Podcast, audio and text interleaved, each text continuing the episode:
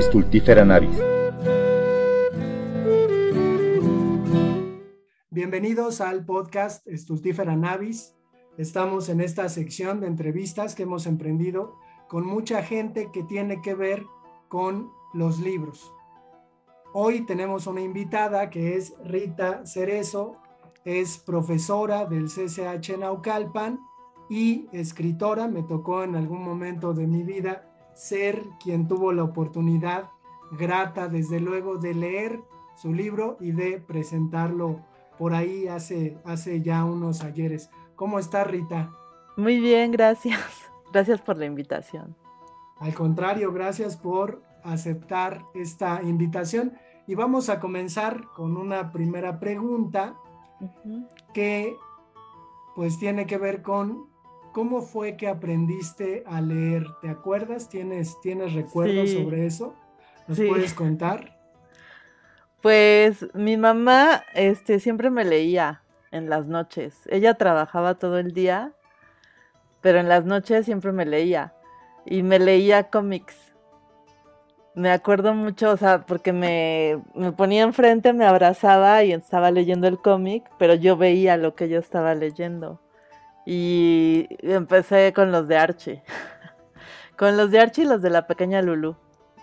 Entonces no fue que me enseñara así las letras, sino que como iba siguiendo la lectura y ella señalaba, pues como que las palabras cortas se me fueron este grabando las letras. Entonces de pronto ya yo leía los nombres de Archie, Pita, Lulu, y así fue como empecé a leer, entonces pues fue la verdad una grata experiencia. Y llegas, llegas a la escuela, no sé, al kinder a lo mejor, donde empiezan pues a enseñar, ¿no? Algunos rudimentos eh, vocálicos, algunas grafías. ¿Cómo, ¿Cómo, es ese paso de los cómics que, además pues es, es eh, delicioso, ¿no? Leer cómics y pasar pues a este otro método escolarizado? Pues no sé, como que ya se dio una porque sí, en la en el, en el kinder. Me acuerdo mucho que mi tío no le creía a mi mamá, ya ella, y llevó un periódico en inglés. Y a ver, si, si puedes leerle esto. y pues, ay, o sea, obviamente lo leí como en español, pero sí lo leí, eh, pero, o sea, ya en el kinder, creo que siempre disfruté mucho la escuela, para mí fue así muy bonito, porque además como era hija única, este, y, a veces estaba con ella en el trabajo, y, o sea, para mí fue como entretenerme. Entonces, más bien en la escuela, fue pasar de leer a hacer yo la letra. Pero era muy, este, pues muy entretenido porque en ese tiempo todavía se usaban, me acuerdo un libro que, donde hacías caligrafía. Entonces, este, me gustaba mucho hacer las, los circulitos y, y, luego ir formando las letras, porque aparte hacías como dibujos con las letras para aprendértelas. Entonces, este, siempre fue como muy lúdico.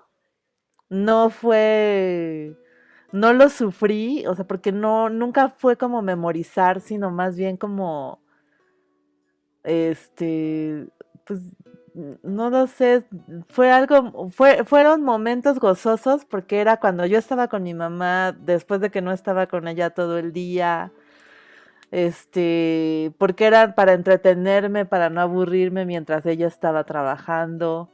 Entonces, este, nunca, nunca lo sufrí. Sufrí las matemáticas, es así, pero las letras nunca.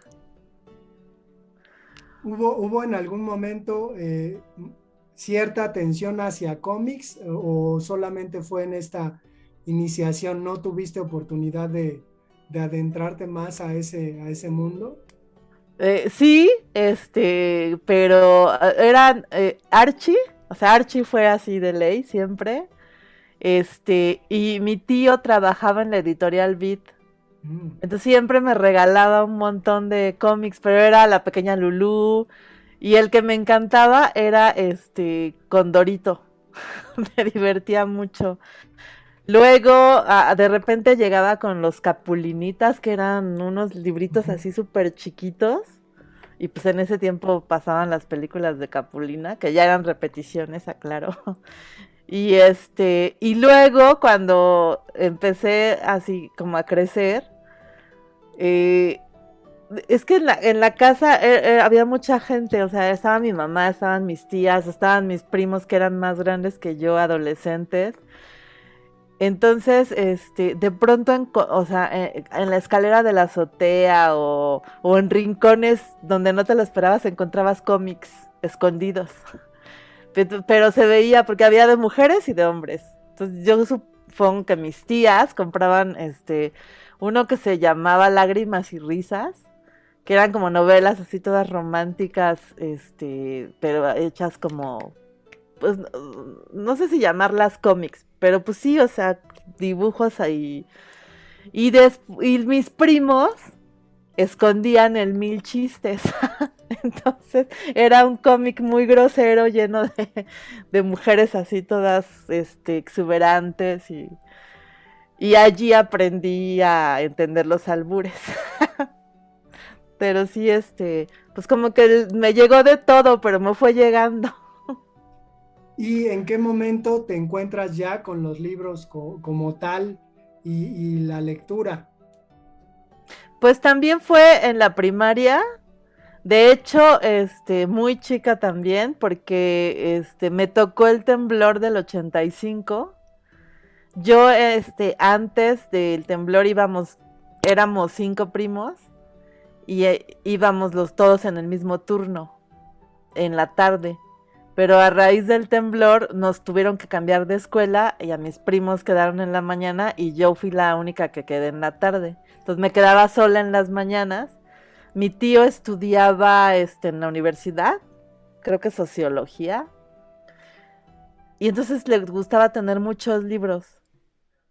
Y lo mismo, o sea, como me quedaba sola con mi tía, cuando mis primos se iban, pues lo que me quedaba era agarrar algún libro.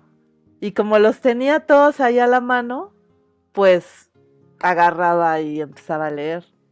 Me acuerdo mucho, el primero, el primero que leí, así que, porque casi los agarraba y no entendía y los dejaba.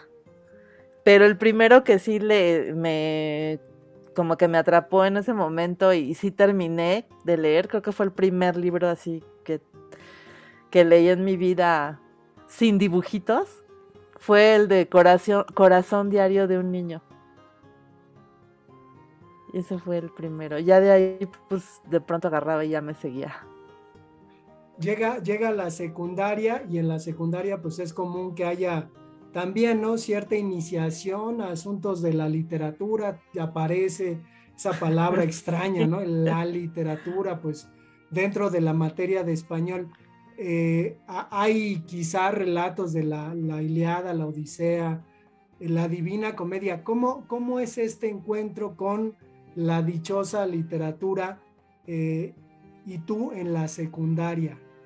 Pues ahí sí como que sentí que me quedó a deber, porque en, la, en la secundaria creo que el único libro que me dejaron leer completo fue Juan Salvador Gaviota. Todo lo demás era así pedacitos, o sea, un pedacito de la Iliada, un pedacito de la Odisea, o sea, este, pero como que no, o sea, como que siempre me quedaba picada, pero no nos daban más que pedacitos. Era como tener que aprender la historia de la literatura y, y más este, que leer era aprenderte los nombres de los autores y los títulos. Entonces, no este... Juan Salvador Gaviota me gustó, pero pues no era, eh, como que yo sentía que ya estaba como al nivel de la primaria. y llegó a mis manos, eh, o sea, lo que leí, lo que recuerdo, no fue por las clases, sino por los compañeros. Me acuerdo que este em, empezaban a, a, a ver lecturas de terror y así. Y llegó a mis manos cañitas Pero bueno, de, después de ese bajón, este, sirvió porque me gustó como el terror. Este, me gustaba un programa que se llamaba Hora Marcada, que, luego supe que estaba basado en cuentos y empecé a buscar los cuentos.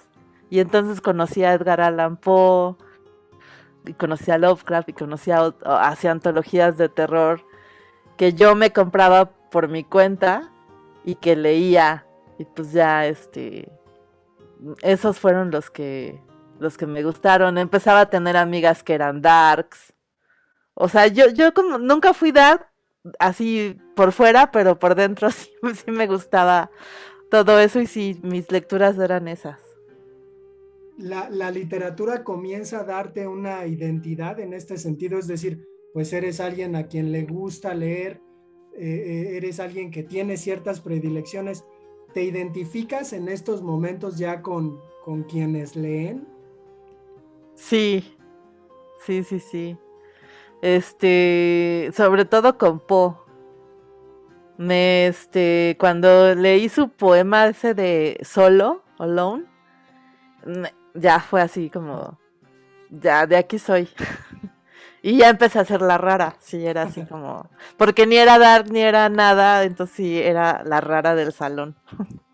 Llegas, llegas a la, al bachillerato, ¿qué estudiaste? ¿CCH o prepa? Prepa. Ah, ya. Bueno, entonces llevas, llevas programa pues más puntual de literatura, ¿no? Español, literatura eh, universal y literatura mexicana. ¿Cómo es tu encuentro con estas materias que al final son una especie de propedéutico para la carrera que se puede estudiar y tus lecturas personales, tus gustos e intereses personales? Pues como que siempre lo separé, o sea, siempre lo que leía para la escuela era así como, ah, lo tengo que leer, tengo que hacer, pero lo que leía por gusto, o sea, de hecho si me preguntas qué me dejaron leer, no me acuerdo. O sea, me acuerdo, a lo mejor de lo, por ejemplo, algo que sí me dejaron leer y que sí me encantó y por eso se me grabó, pues, este, Batallas en el Desierto.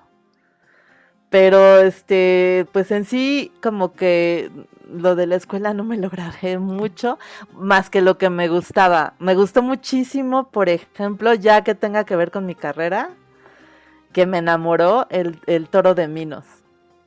Que pues no, no es propiamente literatura, pero la manera en la que cuentan la historia sí está muy, este, pues de una manera muy literaria, no es como el típico libro de historia que te cuenta todo así muy objetivamente. Entonces, este, eso, ese, ese libro me, me enamoró. Y tu, tu encuentro con la biblioteca de, de tu plantel, porque pues las bibliotecas de los bachilleratos de la UNAM, pues suelen estar bien equipadas, ¿no? Uno, si es curioso, encuentra un montón de cosas. Tienes una relación con la biblioteca de tu plantel y, buscas, encuentras algo que te interese, ¿no? No, este, me iba a la biblioteca que me gustaba ir, es a la Biblioteca México, la que está en Valderas. Esa era mi, biblioteca. Yo, mi secundaria estaba enfrente de esa biblioteca. Entonces menos la pasábamos ahí, salíamos y nos íbamos ahí a, a ojear libros y, a pasar el rato. Cuando entro a la prepa, me estudié en la prepa 9. La biblioteca era de, de estante cerrado. Entonces, no, era horrible estar ahí porque tenías como que ya llevar el título, pero como que yo estaba acostumbrada por lo mismo de la secundaria a que primero ojeaba y si me llamaba la atención, ya me lo llevaba. O sea, bueno, ahí no te lo podías llevar, pero pues ya te ibas a, a, leerlo con calma a la mesa y así. Pero en la prepa no, entonces, este, pues no, más bien, este, me regresaba a la, siempre a la México. Esa fue la que me... Pues aparte está muy bonita esa, esa biblioteca ahí era donde me la pasaba yo. ¿Cómo es que decides eh, estudiar letras clásicas? Ajá. ¿Sí? O sea, ¿cómo, decides, cómo toman en casa esa decisión? ¿Por qué? ¿Qué te motiva? Pues primero me metí a la carrera de diseño gráfico. Lo que pasa es que, bueno, ahí obviamente tuve mi eh, periodo, este, rebelde en la prepa. Entonces, en, cuando estaba en el quinto año, este, yo pensaba que iba a reprobar todas las materias. Y hice los extras. Y así como, pero, fue así como por sorpresa, sí pasé, pero yo ya no esperaba pasar y entonces fue así de un poco, oh, eh, ¿y ahora qué área elijo? Porque pues en la prepa tienes que escoger área, ya tienes que saber a qué vas. Y tenía un tío que me hablaba mucho del diseño gráfico. Y como pues, ya había empezado leyendo cómics, dije, ah, sí, el diseño gráfico. Pero nunca fui de dibujar. Entonces, pequeño problema. Entonces, eh, me este, estudié toda el área 6. Me fui a diseño gráfico. Pero desde que entré a la carrera, sí fue así como. Me dieron la tira de materias y dije, ¿qué hago aquí? O sea, no, yo no soy de aquí. Estuve un año este, pero desde la primera semana yo ya empecé a ver que este cómo podía hacer el cambio de carrera a letras. Primero quería literatura dramática y teatro, porque me gustaba mucho el teatro. Pero este hice todos los trámites, te hacían ir a hacer como una investigación de la carrera, la fuente de trabajo y tenías que ir a la coordinación. Y cuando fui a la coordinación me dijeron que no había este, cambios de carrera para literatura dramática este, y que lo olvidara. Entonces, después de llorar un día, agarré el libro de carreras de la UNAM y este y pues me puse a ver, pues, bueno, a ver cuál es la, la que sigue. Y este de todas las letras, la que me llamó la atención fue letras clásicas porque yo ya me había acercado también, no a través de la lectura, sino a través de cuentos y relatos. los sábados, este, y contábamos historias. Y ella nos contaba mucho, este, aparte de las historias de miedo, este, historias de, mitología. Y la griega era así pues, la que nunca podía faltar. Entonces también a partir de ahí me, llamó la atención. Y además, o sea, también me gustaba mucho el cine. y este, pues me encantaban los, los este, arqueólogos que llegaban y descifraban los jeroglíficos y descubrían este maldiciones o tesoros y, y entonces este dije, bueno, este, Letras Clásicas tiene mitología y tiene una lengua extraña. Y bueno, no una, dos lenguas extrañas. Entonces, básicamente por eso me decidí. Porque era una carrera rara. y sí, o sea, cuando yo entré, nada más había un grupo para toda la, la carrera. Pero me gustó mucho, no me arrepiento. ¿Y cómo, cómo te va en la carrera eh, con respecto a este conocimiento profundo del latín, el griego, la vida cotidiana, ¿no? De los griegos, los romanos. ¿Cómo es que es obviamente un, mundo, ¿no? Pero sí. ¿qué tanto te colma todo ese conocimiento que además pues es, un conocimiento que, que es eh, pues muy, muy valioso, me parece, ¿no? O sea, es básico, pero tenerlo a profundidad, pues es muy importante para entender pues nuestra cultura occidental. ¿Cómo, cómo te pasas esos años estudiando letras clásicas? Pues me encantó, porque además hacía lo que quería leer. Lo que me faltó fue la parte de la lengua, porque en México no, este, a diferencia de, por ejemplo, en Europa, que sí este, pues hacen prácticas como para ejercitar la lengua hablando y escribiendo. Aquí no, aquí de entrada te decían, no vamos a hablar, este, no van a escribir, van a traducir.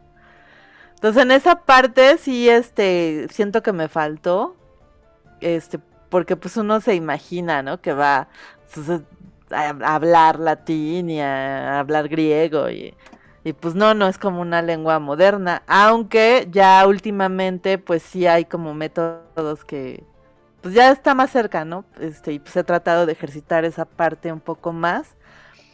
Pero este, en, la parte de conocer a los autores y a los mitos y las obras, me fascinó.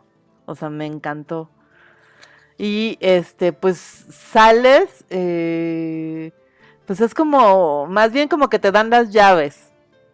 Ya tú sales y tienes que ir abriendo las puertas y, e ir profundizando más. Pero este, pues me quedé muy feliz con mi llavero. O sea, me encanta. De hecho, este, hace poquito, este, con algunos compañeros de CCH hicimos una página de que, se llama Atlas Mitológico, yo la coordiné. Y es este una página muy bonita porque eh, hacemos el rastreo de el mito en todos lados, en música, en este pintura, en novelas, y pues ahora que los este que está muy de moda con las sagas, por ejemplo Percy Jackson y todo eso, pues yo creo que es muy padre. Como que los chavos sí conozcan eso, pero también que conozcan de dónde viene, porque luego se quedan con la idea de que, ah, es, es, este, es esto y ya. No, no, no, no, no lo vinculan con todo lo que hay atrás. Además de que, bueno, los mitos son un universo, ¿no? Ahora que hablan de los multiversos en los cómics, pues habrá que entender que de cada mito hay un montón de variantes, ¿no? Muchas, muchas inimaginables. Bueno, hay, hay, hay un asunto que me gustaría preguntarte porque yo trabajo en sistema incorporado de preparatoria y es común escuchar entre los pasillos y entre los profesores eh, que la materia de etimologías grecolatinas que, que tú tomaste en tu bachillerato es la materia más difícil de todos los bachilleratos que hay, que además en México hay un montón de sistemas. ¿Cómo ves esta cuestión? Eh, ¿será, ¿Será cierto? O sea, ¿son más fáciles las matemáticas que las etimologías grecolatinas? Yo creo que el problema principal es que este, muchos lo manejan a, partir de la memorización. O sea, de aprenderte listas interminables de palabras pero no hay una pues una forma de aterrizarlo. Son palabras y raíces que los alumnos se aprenden, pero eh, así, al aire. Entonces, creo que eso es lo difícil, que, que se trabaja desde la memoria. Y por otra parte, eh, también el hecho de que muchas veces, la mayoría, los maestros no son de letras clásicas son maestros que vienen este, de materias muy diferentes, de carreras muy diferentes. Entonces también yo creo que eso este, pues hace que lo enseñen así. Porque no tienen como esa pues ¿cómo decirlo? este, pues sí, o sea, nosotros nos, nos preparamos para dar las clases y, buscar como que las formas de, el famoso aprendizaje significativo, ¿no? Y enseñarlo así, o sea, algo que acabas de aprender y enseñarlo desde la memoria, pues sí, claro que se va, se va a dificultar. Lo malo es que no habemos tantos. O los que habemos, mm, pues muchas veces todos se quieren quedar en el DF, que es lo el problema. cuando sí hay mucho campo de trabajo ahí en esa parte. Sí. Y eh, terminas la, carrera, ¿te dedicas de inmediato a dar clases? No. ¿No? No, entré primero al Museo de Antropología. Ah, bien. A la biblioteca. Ah.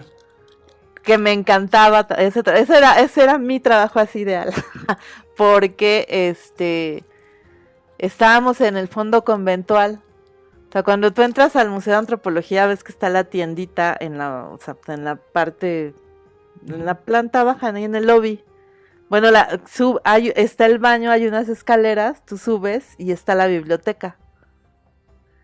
Y el fondo conventual está bajando, o sea, está al nivel de la tienda, pero si, si, este, si lo contáramos como desde la biblioteca, está como en un sótano, porque está todo cerrado, no hay ventanas, no hay ventilación, o sea, no hay nada, sí. Estamos ahí en un almacén de libros. Pero era muy padre porque todos esos libros eran, o sea, había libros de 1600 a 1800, 1900 y e, estaban muy interesantes. Y estábamos ahí, es, éramos poquitos, en ese momento en el que yo estaba, a, lo mejor cada turno habíamos como cinco. Y estábamos ahí es, con los libros, hacíamos fichas este, de cada libro eh, y hacíamos como una ficha descriptiva donde copiábamos toda la portada, porque hay portadas que son una cosa así inmensa de información y teníamos que copiarlas toda. Pero siempre te quedaba tiempo para leer, para agarrar y, estar este pues curioseando. Y, esos libros son hermosos. Hay unos con unas ilustraciones muy bonitas. Tuve la oportunidad de que nos dejaron escanear algunos pero este pues sí era muy padre. O yo por mí me hubiera quedado ahí. El problema pues como siempre es este el que eran proyectos, no había recursos, no, de pronto no te pagaban, o sea, como que la estabilidad laboral no estaba muy bien, que digamos, pero el trabajo era maravilloso. ¿Y llegas entonces a, las clases? Ajá.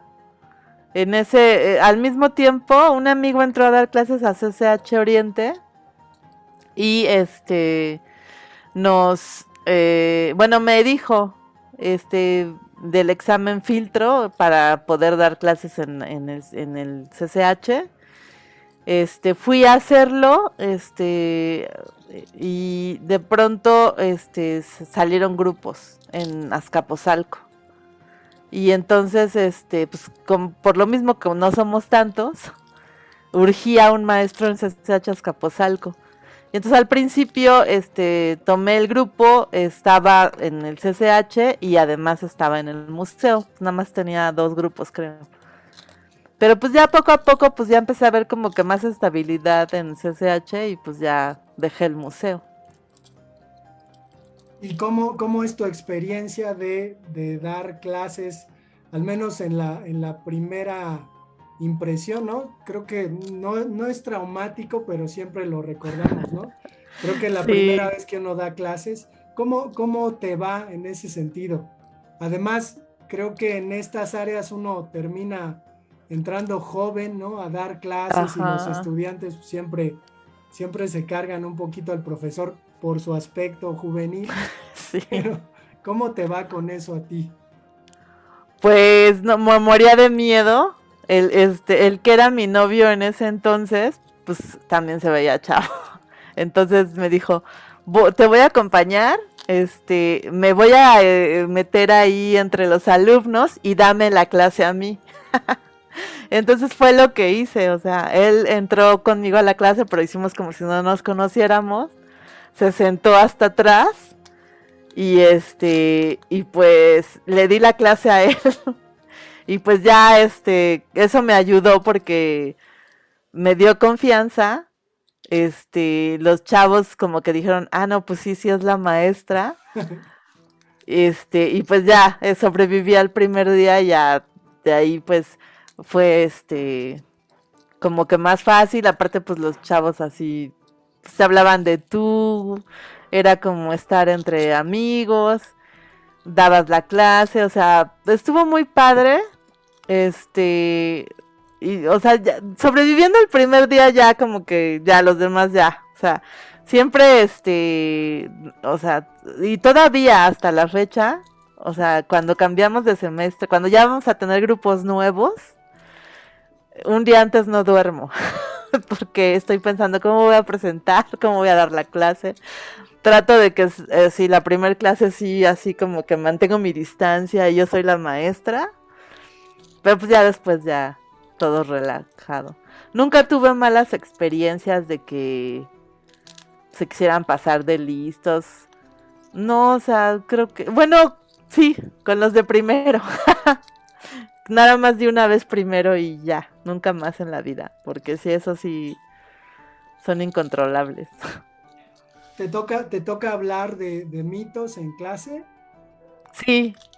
¿Cómo, ¿Cómo, es esa experiencia? Digo, a mí me ha tocado, pero ¿qué, qué, qué reacción tienen los alumnos ante los mitos? Sobre todo porque me parece que, que siempre es como una revelación, ¿no? Es decir, e, está el mito, pero al final algo es revelado en un mito y a pesar de que hayan pasado tantos años, pues delante de un alumno que a lo mejor pone atención y se mete en la historia del mito, ¿cómo, cómo has vivido esta experiencia de relatar mitos eh, grecolatinos? Pues nos divertimos mucho, porque además como que lo procuro no este hacerlo de manera solemne, sino más como a manera de chisme pero también es, como, les digo a ellos, pues es que falten el respeto a los griegos, o sea, son como nosotros. Y los dioses griegos son muy humanos y tienen todos los vicios que, que puedan ocurrírseles y este y pues sus defectos no son perfectos. Entonces eh, como que les empiezo a contar eso muy desde lo cotidiano, de una manera cercana y, y sí, este, siento que les gusta. Les gusta eso, les gusta este, y les dan ganas como que de saber más. Y por supuesto, como todos los mitos están relacionados, pues siempre empiezo este, con uno, pero les voy, empiezo a contar el chisme de, ah, pero eh, también pasó esto, pero eso no se los voy a contar, investiguenlo ustedes. Y entonces como que sí, ay, no, pero es que quiero saber. Y ya nomás les digo, ah, aquí en este libro está o en este lugar lo puedes encontrar. Entonces es muy sabroso el chisme con los mitos. Me, parece que Steiner eh, decía que los profesores tienen que ser en primer lugar contadores de historias, ¿no? Y digo, con la materia que tienes, creo que, que, se, que es, que es eh, validado, ¿no? Ese dicho sin embargo, ¿qué pasa, qué pasa con, la creación? Porque además, pues escribes cuentos. ¿Cómo surge esa cuestión en medio de, toda esta historia de, estudio grecolatino? Pues esa parte como que siempre estuvo ahí, porque pues por lo mismo, hija única que pasaba mucho tiempo sola, en algún momento, o sea, siempre, pasé de leer a mis autores a querer hacer lo que ellos hacían, ¿no? A querer como sobre todo en la adolescencia. O sea, todas las confusiones, pues no tenía con quién platicar. Mis amigos siempre vivieron muy lejos, no sé por qué, o sea, estudiaba en la secundaria en Valderas, pero todos vivían en Pantitlán, en esa, o sea, nunca, nunca tuve amigos de la cuadra, por decir. Entonces siempre los fines de semana y vacaciones las, los odiaba porque estaba sola. Y ya, entonces empecé a escribir como este, pues como una forma de platicar conmigo misma. Este, y pues eh, yo, eh, yo, me gustaba mucho este botellita de Jerez. Y entonces, este, a mis manos llegó un libro, este, que se llamaba, eh, El diario íntimo de un rocker Y me encantó, porque aparte era muy diferente a todo lo que había conocido. Y resulta que, este, por esas fechas en que yo terminé de leer el libro, este, Sergio Arao, eh, sacó un documental, un falso documental sobre botellita de Jerez. Y se hizo una función este, en un este, cineclub al que iba mucho, Film Club, Café en satélite. Y pues este fueron Sergio Arao y fue este Armando Vega Gil, que es el autor del diario íntimo de un Rocker. Entonces, pues yo este para esto se dio la linda casualidad de que cambiaron el horario de la, de la proyección, pero yo no me enteré. Entonces lo, este, lo recorrieron. Entonces, este, yo llegué al horario original que era dos horas antes, otro chavo y este, mi novio y yo. Y entonces, pues como llegamos, dijeron, ah, pues, pues vamos a ponerles la película, pues ni modo que los tengamos aquí dos horas esperando, ¿no? Entonces, este, ya vimos la película, salimos, llegaron todos los que iban a la función, este, y la razón por la que habían recorrido el horario era porque los, este, los botellos, este, iban a llegar después. Entonces la idea era que terminando la función, ellos, este, pues ya iban a estar ahí. Como yo vi la función antes, yo los vi llegar y estuve ahí con ellos todo el tiempo. Entonces ya me puse a platicar con ellos, me puse a platicar con Armando y este, y pues ya habla, este, hablamos de su novela, me la firmó. Y al poco tiempo, él abrió un taller de literatura, de creación literaria.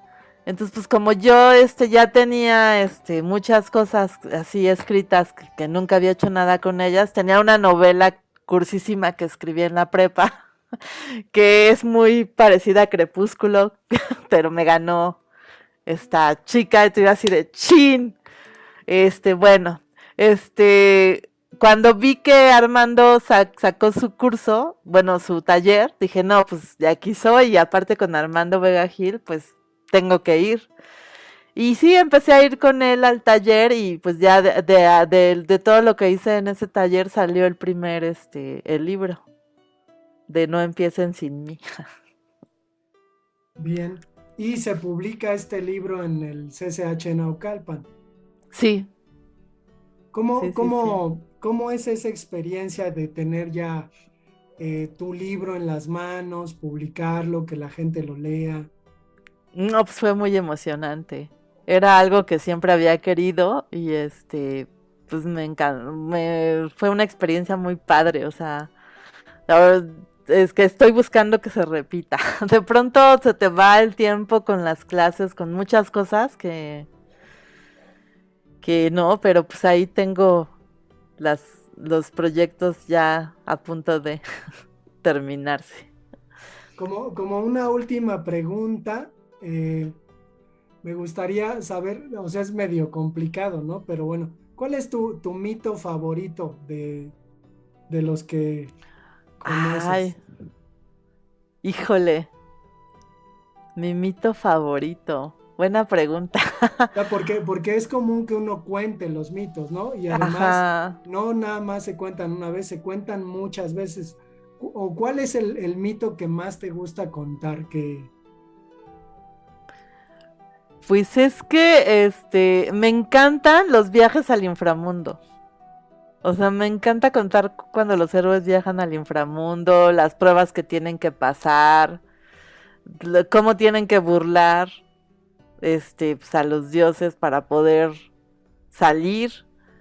Este me gusta mucho eh, así mi héroe Orfeo amo a Orfeo porque pues fue el único así como que realmente sintió así un amor romántico, ¿no? Cursi como...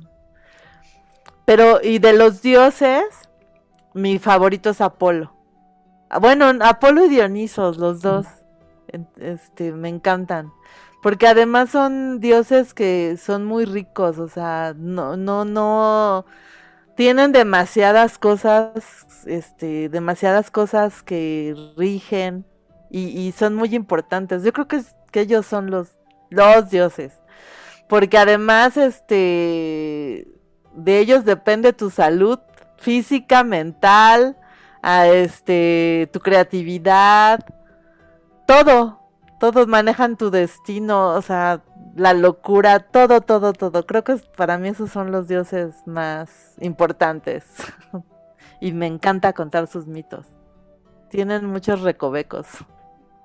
Bien, pues te agradecemos mucho esta entrevista que nos otorgaste. Ha sido pues un, tiempo muy, muy ameno el que nos has compartido. Te agradecemos que, que haya sido accesible con respecto a contestar estas preguntas. No, pues muchas gracias por la invitación. Y pues les recomiendo la página de Atlas Mitológico. Ahí pueden encontrar dioses, héroes y próximamente monstruos y muchas cosas más. Pues muchas gracias y nos vemos para el próximo episodio.